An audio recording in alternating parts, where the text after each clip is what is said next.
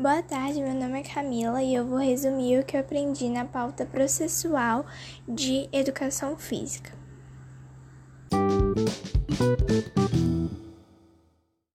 Com a pauta processual de educação física, eu aprendi o conceito e origem de lutas, o que são as lutas e a diferença delas em artes marciais o que são movimentos de curta e longa distância, e também aprendi um pouco sobre karatê.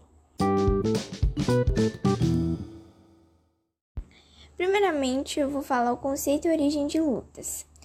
A origem foi há 15 mil anos atrás e foi evoluindo de acordo com a necessidade de defesa e caça contra animais. Depois, ganhou um destaque na Grécia Antiga como uma modalidade, e foi às Olimpíadas em 1896 na Era Moderna.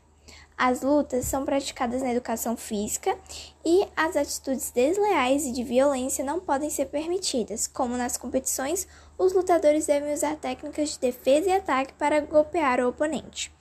Desenvolver várias capacidades físicas, entre elas raciocínio, estratégia, atenção e de aspectos sociais e afetivo, como o respeito pelo adversário. Aprender a ganhar e a perder também são uma das virtudes ensinadas com a luta. Eu também aprendi que luta são formas rudimentares de sobrevivência. Já as artes marciais são combates relacionados a guerras. Os ocidentais acreditavam que corpo e mente são desassociados. Já orientais acreditam que filosofia, valores, emoções e comportamento devem andar juntos. Sobre os movimentos de curta e longa distância, eu aprendi que o de longa distância usam espadas, lanças e entre outros para golpear o adversário.